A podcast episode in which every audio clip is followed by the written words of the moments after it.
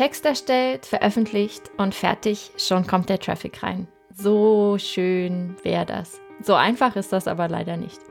Ich hatte die Gelegenheit, mit Nora Daul, einer waschechten Content-Eule und Senior-Projektmanagerin bei Soxido, über Fallstricke, Herausforderungen und Tücken nicht nur bei der Texterstellung, sondern vor allem bei der Textoptimierung zu sprechen. Oft denkt man bei der Optimierung von bestehenden Texten ja auch erstmal nur an die Low-Hanging Fruits und dann geht man davon aus, dass die relativ schnell gemacht sind. Das kann so laufen, ist aber meistens leider nicht so. Es gibt auch einige Dinge, die man schon in dem Moment berücksichtigen muss, in dem man überhaupt Optimierungspotenzial identifizieren möchte. Mein Name ist Jennifer Lapp, ich bin SEO Strategist hier bei HubSpot und ich führe euch durch diese Episode von The Digital Help Desk.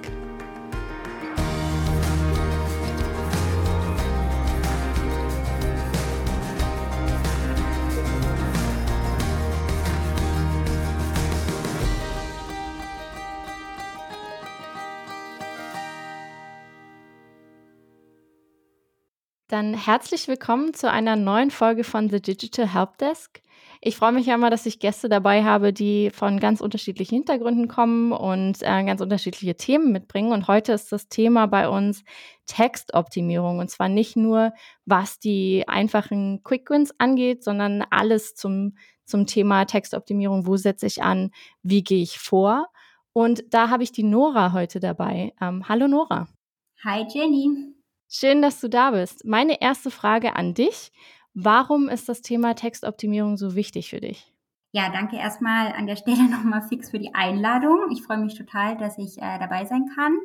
Ähm, warum ist das für mich wichtig? Ja, also es ist ziemlich einfach. Ich arbeite ja ähm, in der Content Marketing Agentur bei Saxido und Content Marketing umfasst ja riesengroße Kampagnen, die im Prinzip fortlaufend ähm, funktionieren und gemonitort werden und ausgewertet werden. Und die Texterstellung ist einfach ein Riesenfeld davon. Viele Unternehmen betreiben auf ihren Websites Blogs, äh, Magazine, auch transaktionale Leistungsseiten, ja, wo sie eben äh, Texte veröffentlichen und haben dabei das Ziel, damit einfach in den Rankings äh, ziemlich weit oben bei Google zu landen, äh, ihre Reichweite zu steigern und so weiter.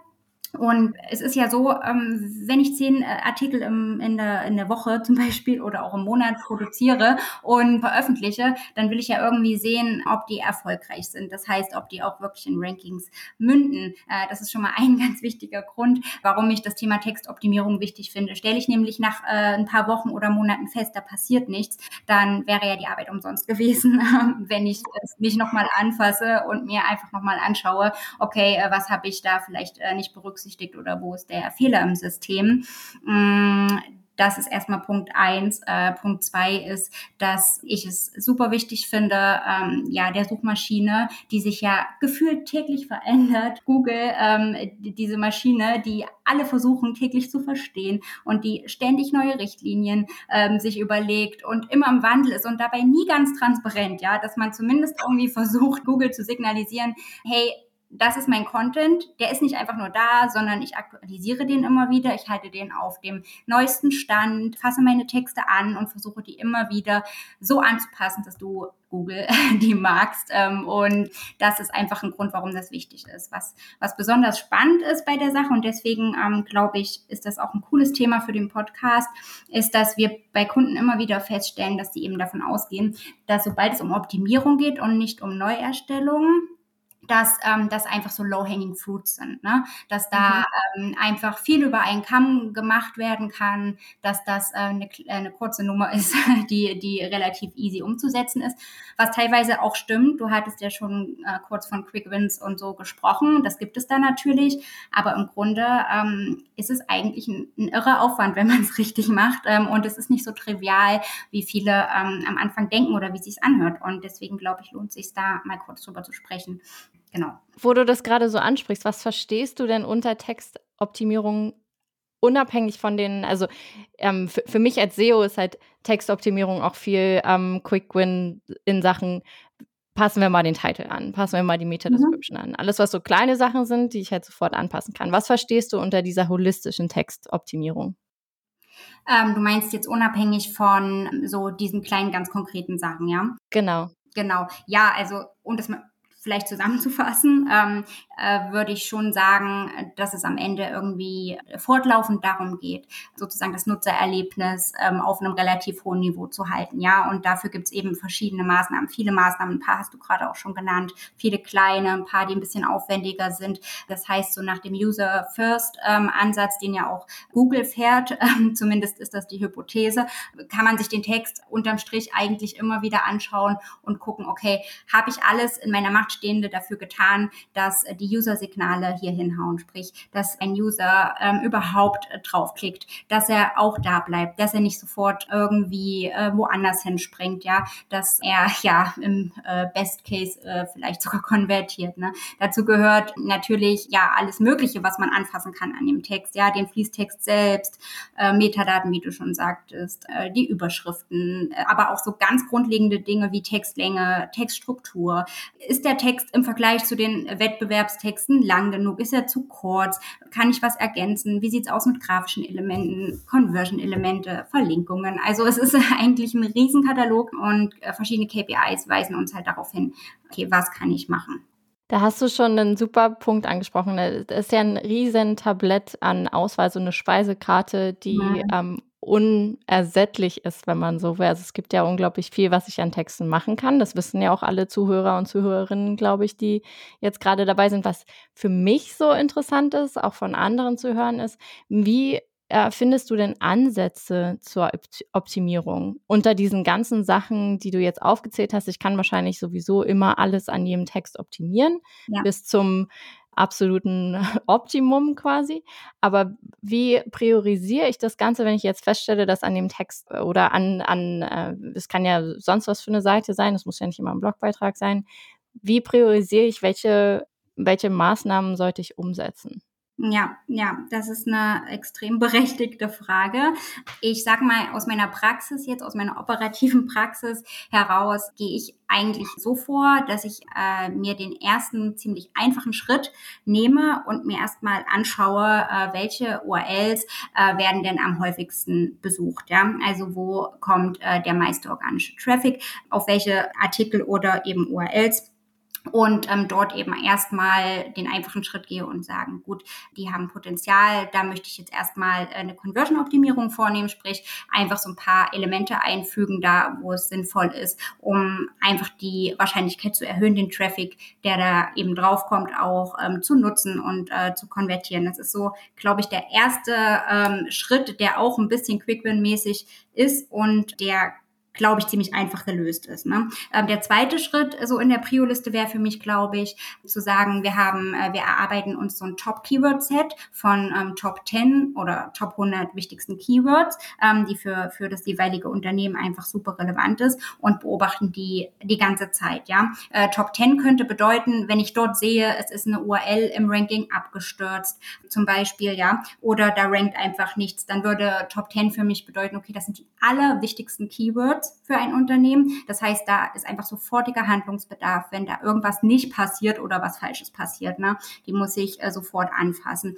Ähm, wenn ich sehe in den Top 100 wichtigsten Keywords, passieren Dinge nicht, die ich mir erhoffe, oder es entwickelt sich ein schwieriger Trend, äh, den ich beobachten kann, dann ähm, kann man da versuchen, Muster zu erkennen und kann eben nach und nach äh, dort auch die Keywords nochmal priorisieren und einfach durchgehen und schauen, kann ich irgendwas erkennen, was ich einfach für mehrere Texte geltend machen kann, ja, was, was ich bis jetzt vielleicht nicht auf der Agenda hatte.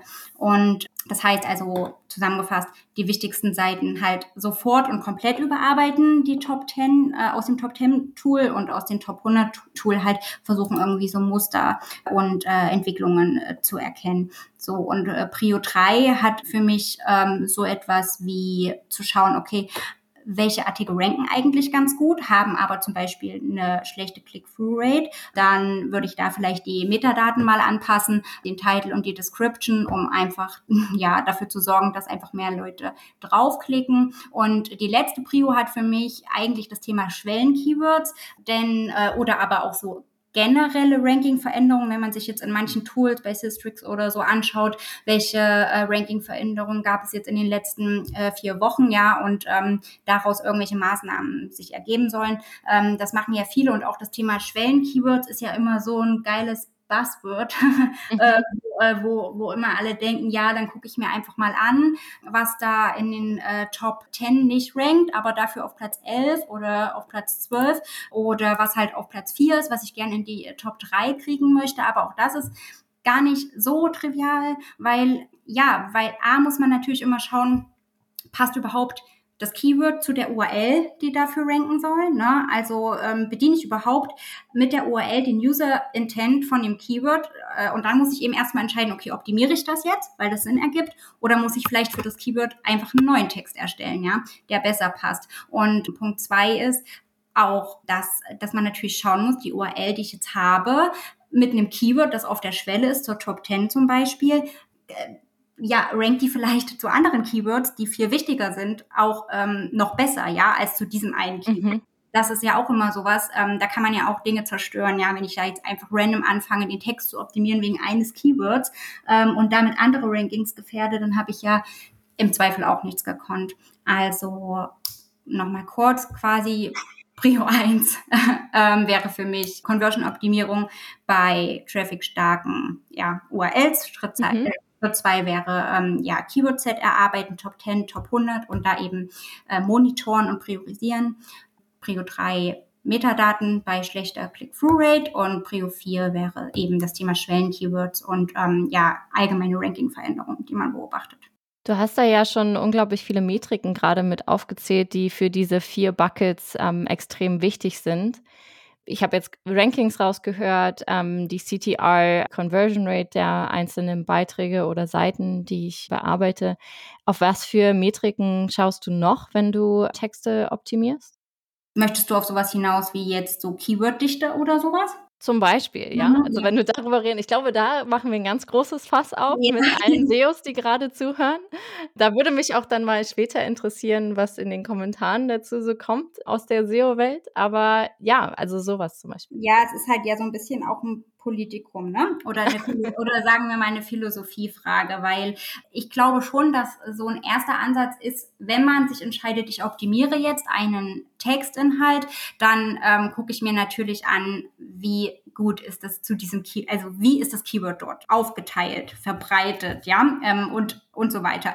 Und ähm, dann gibt es ja diesen Ansatz der semantischen Keyword-Optimierung. Das, äh, da gibt es ja extrem gute Tools, die einem einfach helfen und sagen, zu diesem Fokus-Keyword ähm, sind das jetzt die wichtigsten ähm, semantischen Begriffe drumherum, ja, die im Text vorkommen müssen. Das hilft, hilft einem ja schon ähm, konzeptionell äh, sehr bei der Textproduktion, aber das kann man sich natürlich auch nachgelagert immer wieder anschauen. Und da ist natürlich immer die Frage, wie weit treibt man das jetzt? Ne? Ähm, mhm. Ähm, schaut man sich halt am Anfang an, ja, okay, ich optimiere erstmal die zehn wichtigsten dass die alle super grün sind, ja, ähm, und veröffentliche erstmal und schaue, was passiert. Wenn man merkt, okay, es passiert nicht das, was ich mir erhofft habe, dann optimiere ich vielleicht die 20 wichtigsten Begriffe. Und da wiederum besteht halt immer so ein kleines Risiko und das stelle ich auch lustigerweise immer häufiger fest bei uns so ähm, in den Operations, dass ähm, dadurch manchmal echt dann auch das Fokus-Keyword plötzlich wieder verloren geht. Ne? Also wenn halt am Ende ähm, eines Textes am, irgendwie nur ein oder zweimal das Fokus-Keyword vorkommt, ja, dann wird es natürlich eng, ja. Und dann muss man wieder aufpassen, dass man kein Keyword-Stuffing betreibt, ja. Ähm, also, dass man auch irgendwie nicht 30 Mal das Fokus-Keyword in so einen 500-Wörter-Text packt, ähm, so dass der Text halt für den User nicht mehr gut lesbar ist. Und das ist einfach irgendwie die ganze Zeit so eine Balance, ne? Mhm am Ende kann man es halt einfach ausprobieren und gucken, dass man irgendwie für sich einen guten Kompromiss findet, der dann halt irgendwie eine Verbesserung zum Urzustand ähm, ja in Aussicht stellt und ähm, man muss es einfach auch beobachten und es dauert halt auch einfach ein bisschen, ne? Weil du gefragt hast, was was gucke ich mir noch an? Ja, ich, ich finde zum Beispiel auch, dass man ziemlich oft bei der ähm, Textproduktion halt solche Themen wie grafische Elemente oder so ähm, so ein bisschen ad acta legt am Anfang, weil vielleicht der Aufwand zu groß ist, äh, man äh, irgendwie so hofft, dass es erstmal ohne Grafik klappt und das braucht es ja nicht unbedingt und so weiter, weil das ist ja auch immer schon konzeptionell nochmal äh, noch ein Mehraufwand, ne? weil man will ja da auch nicht irgendein Google-Bild nehmen und es einfach nachillustrieren, sondern meistens möchte man ja, dass die ähm, Grafik schon auch irgendwie einen Mehrwert bietet, sonst bringt sie halt auch einfach nichts. Aber ja, das ist schon was, was man sich dann im Nachhinein nochmal anschauen kann, ähm, wenn ein Text halt alles Mögliche schon kann und man sich so viel Mühe dabei gegeben hat und man findet einfach nicht den Punkt, ja, dann ähm, kann es schon sein, dass es einfach ein komplexer Sachverhalt ist, bei dem halt eine übersichtliche Infografik total sinnvoll ist und irgendwie vielleicht eine Hebelwirkung hat sowas gibt es halt relativ viel, ja. Das kann auch einfach nur mal sowas Strukturelles sein, ja.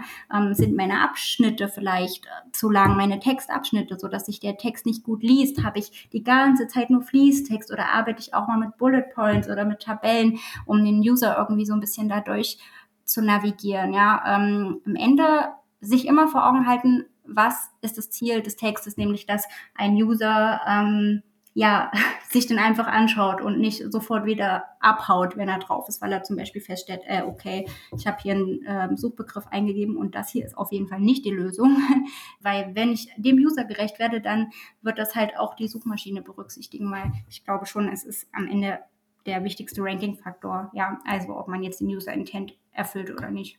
Mhm. Ich finde, da sprichst du auch einen ganz guten Punkt an. Ich hatte, habe so die Erfahrung gemacht, besonders in letzter Zeit auch mit den, mit den Core-Updates. Und das ist immer so, ich glaube, in den letzten paar Folgen vom Digital Helpdesk kam immer eine kurze Anekdote zu mir, was äh, von, von mir, was ist bei uns im Core-Update passiert. Ähm, ich freue mich auch immer, dass äh, das äh, sehr viel Anklang findet. Natürlich ähm, schaut man ja bei allen möglichen anderen und vor allem auch viel auf den HubSpot-Blog, äh, wie, wie gerade die Rankings ähm, unterwegs sind. Und bei uns war, glaube ich, ein ganz großes Problem auch, dass wir nicht immer sofort den User-Intent befriedigt haben mit äh, unseren Texten. Und was wir gemacht haben, was auch sehr gut funktioniert hat bislang, ich hoffe, es bleibt so, war, dass wir, wir hatten zum Beispiel viele Posts, bei denen wir, wir gehen ja sehr redaktionell an unsere Texte ran. Das heißt, mhm. wir haben also der, das Content-Team, die sich eben sehr darauf spezialisieren, auch so ein bisschen journalistisch vielleicht ranzugehen an die Beiträge und das Ganze mit einer schönen Einleitung und mit einer mit einer Erklärung zu dem eigentlichen Thema und dann ähm, eine, eine sehr, sehr wundervoll strukturierte Einleitung redaktionell zum, zum Thema zu finden.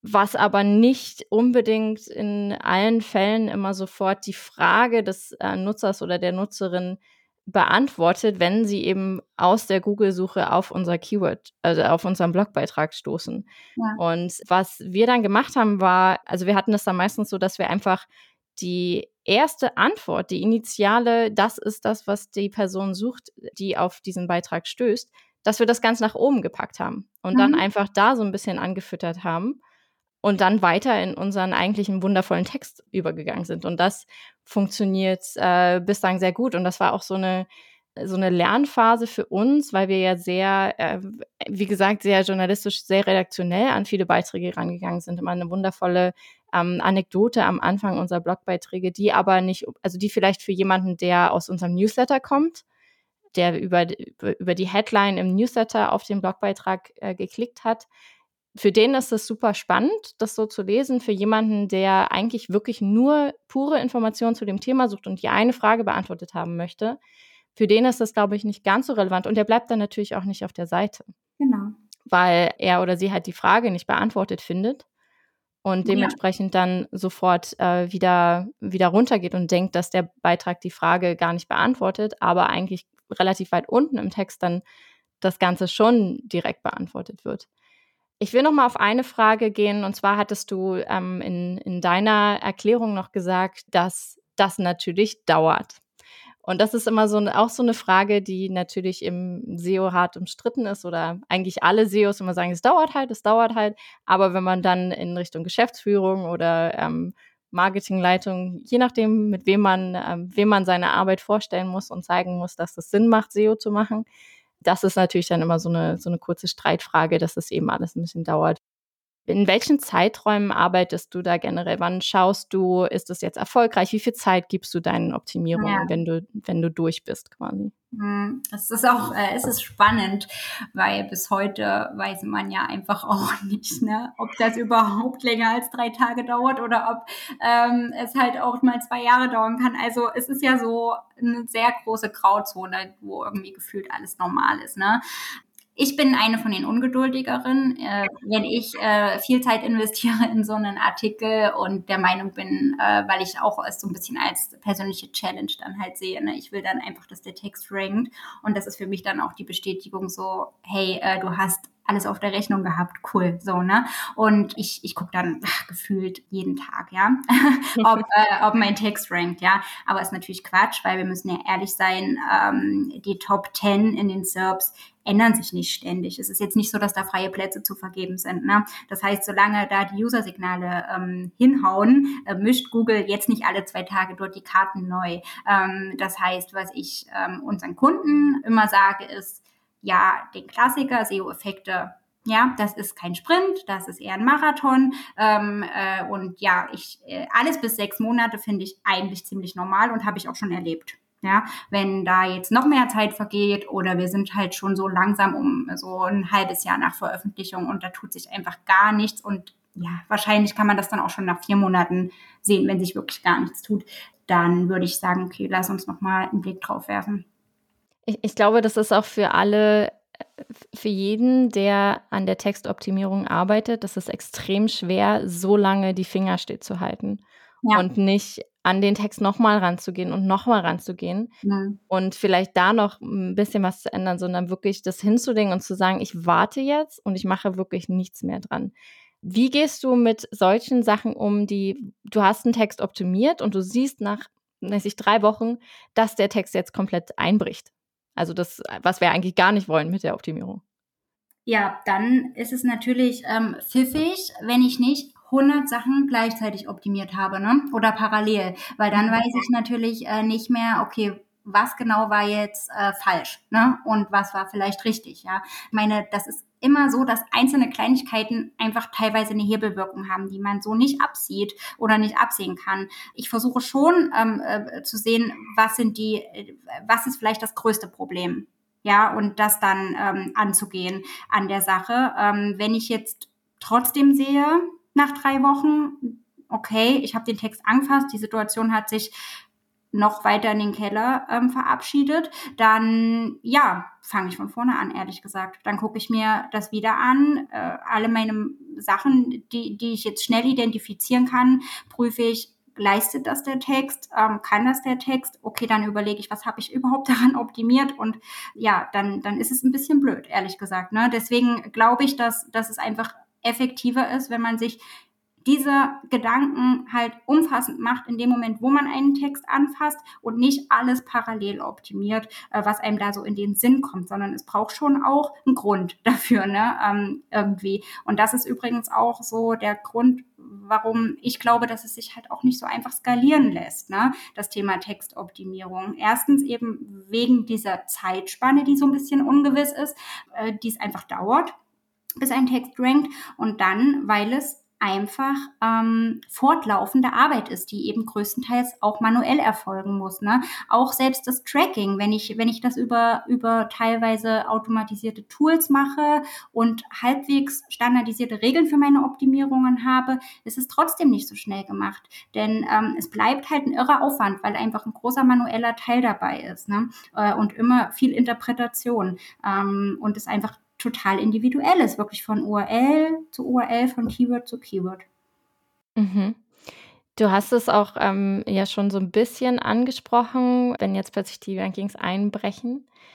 Was mich immer interessiert, wenn ich mit anderen SEOs oder Content-Marketern spreche, ist, wie ähm, seid ihr denn für euch selbst, also als Succedo mit eurer mhm. Webseite, aber auch mit Kunden nach dem ganzen Core-Update im Sommer vorgegangen? Hattet ihr Habt ihr euch dann hingesetzt, habt eine Taskforce gemacht und Texte nachoptimiert oder ähm, gab es überhaupt einen negativen Impact in irgendeiner Form bei euch?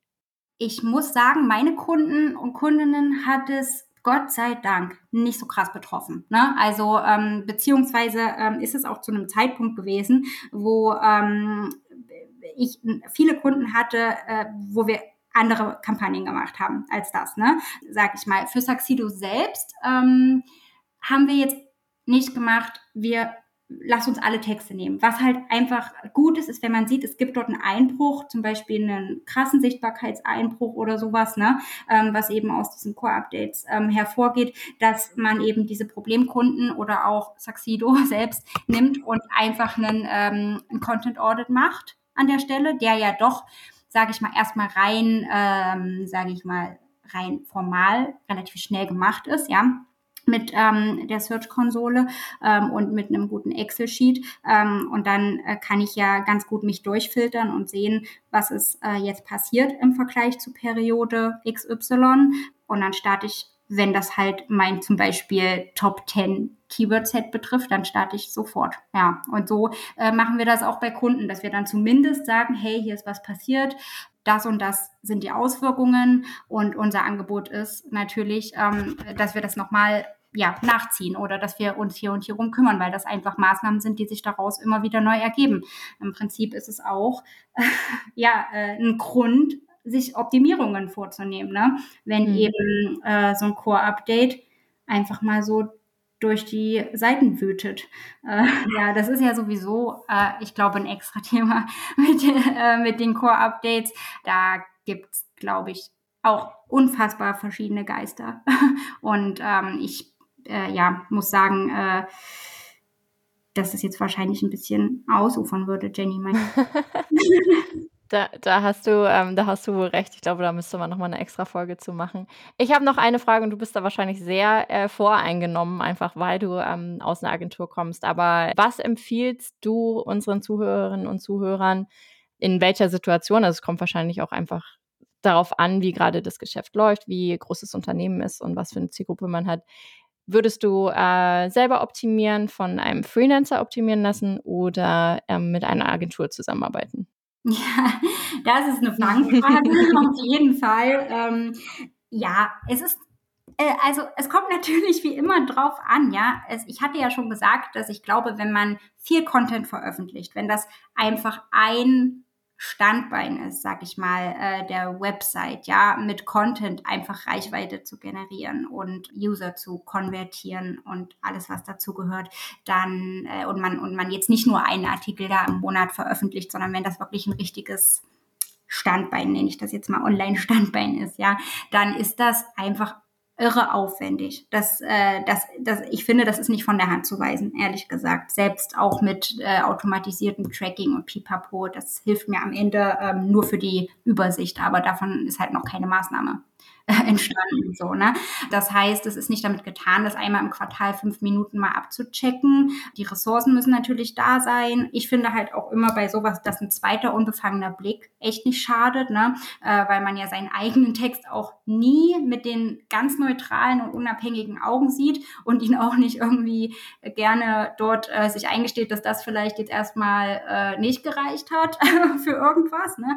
Ähm, und ich finde, immer so ein Vier-Augen-Check wichtig. Ich weiß nicht, inwiefern Unternehmen das dann intern äh, lösen können. Und es braucht natürlich auch ein bisschen Erfahrung. Viel sind natürlich auch Erfahrungswerte, die entweder man hat eben so ein Content-Marketing-Team, was sich damit auskennt, mit ein paar SEOs oder wenigstens einer guten SEO-Expertise, ähm, oder man muss sich Hilfe suchen. Ja, also ich würde halt immer empfehlen, wenn man sich für eine Agentur entscheidet, weil das zum Beispiel aufgrund von Quantität und Qualität einfach notwendig wird, ja, dann würde ich nie ähm, zu einer reinen Textagentur raten, sondern ich glaube, es braucht einfach analytisches Verständnis, ähm, bisschen Expertise äh, in Sachen SEO und, und am besten auch Erfahrung äh, mit Content Marketing Know-how. Ähm, deswegen würde ich schon sagen, ja, man müsste sich dann so eine holistische Agentur suchen, die eben alles so mit berücksichtigt.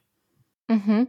Das hast du ähm, sehr, sehr schön ähm, zusammengefasst und man hat jetzt nicht groß den Bias rausgehört, das war ganz gut. Ja. Ähm, wenn jetzt unsere Zuhörerinnen und Zuhörer starten möchten, sich an die Textoptimierung zu machen für ihre Seiten, kannst du nochmal zusammenfassen, was sind so deine drei Tipps, wenn sie jetzt quasi nach der Folge loslaufen und loslegen wollen? Okay, ja. Tipp 1 wäre einfach mal eine Nullpunktmessung. Ich würde, okay. glaube ich, ich würde, glaube ich, zuerst ein Content Audit machen, ähm, wie ich es gerade schon gesagt habe, äh, einfach äh, ein Google Excel, äh, Google Doc Sheet an ähm, an die Search Konsole andocken und dann ähm, ja sich sozusagen seine Reiter erstellen, wie man sie braucht und mich mal durchfiltern, um einmal zu sehen, ähm, wie ist denn überhaupt die Situation, welche sind die Traffic-stärksten Artikel, ähm, so dann meine Top Keywords da drauflegen und gucken, okay, wie haben, haben sich die Rankings entwickelt. Dann würde ich eben nach dieser Prioritätenliste, die, oh Liste sage ich jetzt schon, diese Schrittfolge, die ich vorhin am Anfang abgegeben habe, vorgehen und zu gucken, die Sachen, die schnell gehen und viel bringen in der Regel, die würde ich zuerst machen und dann würde ich mir ähm, eben nach und nach die Sachen angucken, die nicht, die einfach weniger trivial sind, ne? die, äh, die einfach auch, sag ich mal, qualitativen Unterschied machen und auch einfach zeitaufwendiger sind. Da sitzt man dann auch ganz gerne an so einem Text halt nochmal so ein paar Stunden. Ne? Das ist einfach nicht zu unterschätzen, wenn man jetzt anfängt, fängt echt die Inhalte umzustellen. Ja, und wenn man dann feststellt, ähm, oh, das, das wird hier auf jeden Fall zwischen Tür und Angel zu eng, dann würde ich mich vielleicht um eine Agentur kümmern. Das sind auf jeden Fall sehr wertvolle Tipps. Ich würde noch hinzufügen, was du nämlich äh, ganz am Anfang noch gesagt hast, dass auf jeden Fall das Bildpotenzial oder visuelles Potenzial nicht unterschätzt werden sollte. Ob das jetzt ein Bild oder ein Video ist, ist ja egal. Genau. Weil das ähm, kann ich auch aus Erfahrung sagen, dass es sehr, sehr hilfreich ist, wenn man sich darüber in der Optimierung nochmal Gedanken macht.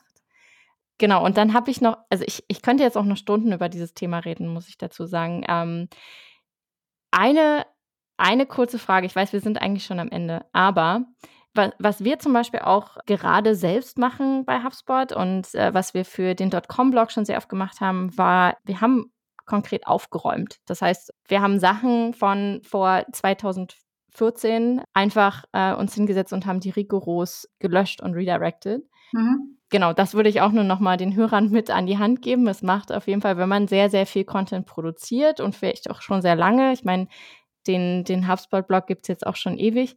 Da ist es natürlich, da ist einfach sehr, sehr viel, ähm, sagen wir mal, sehr viele Leichen im Keller, die man vielleicht nicht unbedingt noch draußen sehen möchte, die auch gar keine Rankings mehr haben und einfach nur am Crawl-Budget äh, ziehen. Genau, das wäre noch so mein, Hast du noch irgendwas hinzuzufügen? Ja, was vielleicht daran so ein bisschen anknüpft, aber halt mit reiner, sag ich mal, ähm, auf der qualitativen Ebene Textoptimierung jetzt nicht mehr so viel zu tun hat, aber natürlich eine super wichtige Voraussetzung ist für gute Rankings, ist natürlich auch so eine technische Hygiene. Ne? So eine mhm. fortlaufende, immer mal wieder eben nicht nur ein Content-Audit zu machen, sondern vielleicht auch einen technischen SEO-Audit, um halt zu gucken, gibt es irgendwelche technischen Hürden, Barrieren ähm, auf meiner Website, die einfach, egal wie toll mein Text ist und wie perfekt, ja, er wird halt nicht ranken, weil das und das, ja, da gibt's mhm. ja auch, äh, also das ist ja auch einfach irre, was sich da teilweise im Keller ähm, befindet, was man einfach nicht sieht von außen und was auch nicht jeder zu verstehen weiß. Das kommt noch dazu, ja. Ähm, das ist einfach so ein bisschen eine nerdige Angelegenheit, die aber super relevant ist, um einfach Potenzial zu entfalten. Ja, besonders jetzt im Hinblick auf die Core Web Vitals ist es extrem wichtig, dass da auch ähm, die ganze mhm. Hygiene stimmt, also dass es ordentlich strukturiert ist, dass die Seite schnell genug ist, dass ich wirklich darauf achte, dass äh, nicht nur der Content gut ist. Mhm. Ja, das ist, äh, ja, Web Vitals gehört auf jeden Fall zu meinen Top Flop-Themen äh, 2021. Also äh, da bin ich echt ein bisschen sauer. Aber gut. Ja, na gut, aber sie, also ja, da, kann, da können wir, glaube ich, auch nochmal. Ne, ich glaube, wir haben sogar eine Core Web Vitals Folge, falls sich die jemand nochmal anhören möchte, war super spannend, ähm, wird auf jeden Fall immer noch aktuell bleiben, das Thema. Ja. Genau, ich danke dir auf jeden Fall für diese unglaublich hilfreiche Folge. Ich glaube, man kann sehr viel mitnehmen, wo man auch tatsächlich sofort anfangen kann, ähm, loszulegen. Ähm, möchtest du unseren Hörerinnen und Hörern noch irgendwas an die Hand geben, irgendeinen ähm, Blogartikel oder ein Template, was äh, du vielleicht benutzt, ähm, was man, wo, womit man die Textoptimierung starten kann? Ansonsten würde ich einfach sagen, äh, schaut euch gerne mal auf dem Succedo-Blog um. Da gibt es auch mal sehr viele äh, hilfreiche Beiträge und ihr seid ja auch sehr aktiv in äh, Webinaren und auf mhm. Konferenzen. Ähm, kann ich auch nur empfehlen, euch an alle Hörerinnen und Hörer da mal reinzulauschen. Genau, also äh, was an der Stelle jetzt auf jeden Fall ähm, super passend ist, ist ähm, eines unserer White Paper, das nennt sich Content, der performt. Das ähm, beleuchtet aus meiner Sicht oder unserer Sicht die wichtigsten Faktoren, äh, die wichtigsten Ranking-Faktoren in Bezug auf äh, Texte. Und das hilft bestimmt auch nochmal sehr. Genau. Ansonsten, wenn ich jetzt irgendwie so ein Mission Statement oder so ein, so ein Mantra äh, mit auf den Weg geben kann, und das schließt vielleicht ganz gut den Kreis, ist einfach wirklich dieser User-First-Ansatz. Ja, also wie du vorhin sagtest, ähm, es ist einfach ein Unterschied, ob ich online einen Text lese oder ob ich mich mit einem Buch hinsetze und ähm, mhm. lese. So, das ist einfach nicht zu vergleichen. Ähm, die Konzentrations- und Aufmerksamkeitsspanne ist ungefähr die von einem Goldfisch. Und äh, wenn man online unterwegs ist und ähm, es muss einfach super schnell gehen, dass man überzeugt ist. Man muss sich durchnavigieren, ja, äh, durchnavigieren können. Man braucht die Übersicht und man will einfach zu seiner Frage sofort die Antwort und man kommt mit einem Pain, ja. Und das, ähm, ich glaube, wenn man sich das immer vor Augen hält äh, und nicht äh, versucht, äh, auf allerhöchstem journalistischen, redaktionellen Niveau dort ähm, stilistisch und sonst wie metaphorisch alles richtig zu machen, sondern einfach immer auch von sich selbst an, ähm, ausgeht. Ja, ich möchte jetzt wissen, wie man einen Herd reinigt und das gebe ich jetzt ein. Ja, und dann möchte ich halt auch nicht erfahren, was es alles für Herde gibt ähm, und in welchen Farben und was die kosten, sondern dann will ich einfach wissen, äh, womit ich die wie reinige und wie ich, ja, Punkt. ja, also das ist. Eine wundervolle Zusammenfassung. Ich packe auf jeden Fall euer äh, White Paper noch in die Show Notes für jeden, der sich äh, das nochmal anschauen möchte. Und ansonsten danke ich dir sehr für diese sehr informative Folge zum Thema Textoptimierung. Und ähm, vielen lieben Dank an alle Zuhörer und Zuhörerinnen. Ähm, es war schön, äh, dich als Gast zu haben, Nora. Ja, und ist auch schön. Dann bis zum nächsten Mal. Bis dann. Ciao. Ciao.